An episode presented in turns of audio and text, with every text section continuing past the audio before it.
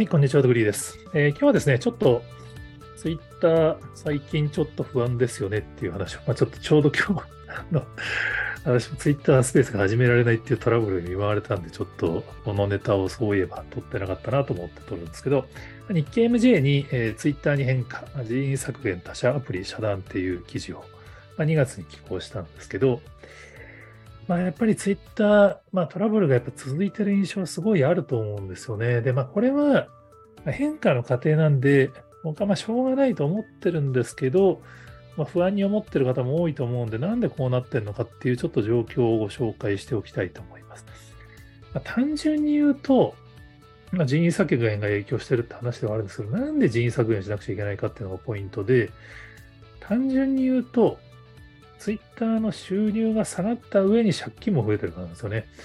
順番に言うと、えっと、イーロン・マスクがツイッターを買収した際に、やっぱ米国では相当やっぱそのヘイトスピーチが増えることに対する懸念の声が上がってまして、まあそのトランプ大統領が復活して戻戻った、戻,、まあ、戻っちゃうより悪くなるんじゃないかみたいな話ですね。で、まあ実際トランプ大統領のアカウントも復活して、まだ投稿はしてないのかな。ただやっぱ広告主からすると、やっぱその、アメリカの広告主は日本以上に相当やっぱそこら辺を懸念してるっぽいんですよね。日本でも、まあ、漫画村騒動の時に漫画村に広告を出稿し続けてたクライアントにあのクレームのあの伝突が行ったりしましたけど、まあ、アメリカではやっぱりそういうその、まあヘイトスピーチをしているようなプラットフォームに広告を出すのかに対してのやっぱりその結構あの広告主が及び腰になった状況が多かったらしくて、まあ、2022年11月、イーロン・マスクがツイッターを買収した直後の広告収入が5割減になってるらしいんですね。5割減ですよ。わかります？その、ただでも赤字だったのに、売り上げが半分になったら、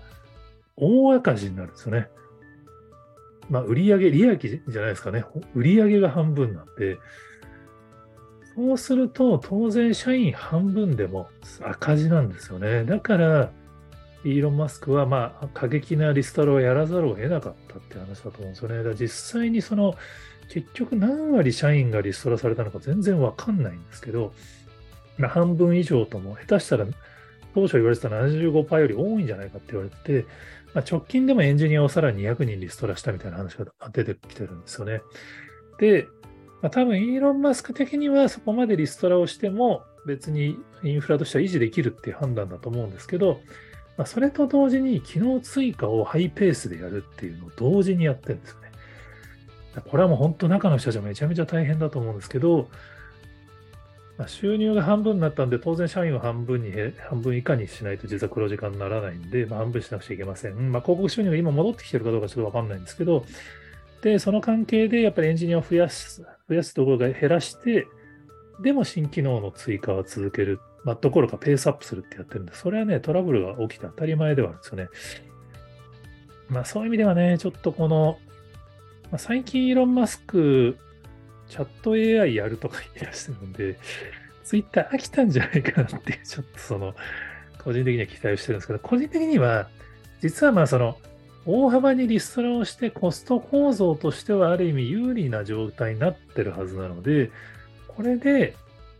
いい経営者が、イーロン・マスクがちゃんと見つけてきて、ここでツイッターにちゃんとした CEO がつくと、結構ね、ツイッターがこう第二の春を迎える可能性は十分あると思ってて、僕はちょっと期待はしてるんですよね。その、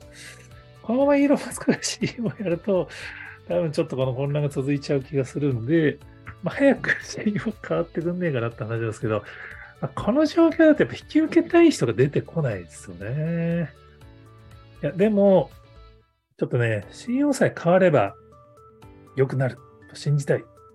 こんだけリストラとかってひどいこと言われても残っている社員の人たちがいるんで、その人たちが頑張っているはず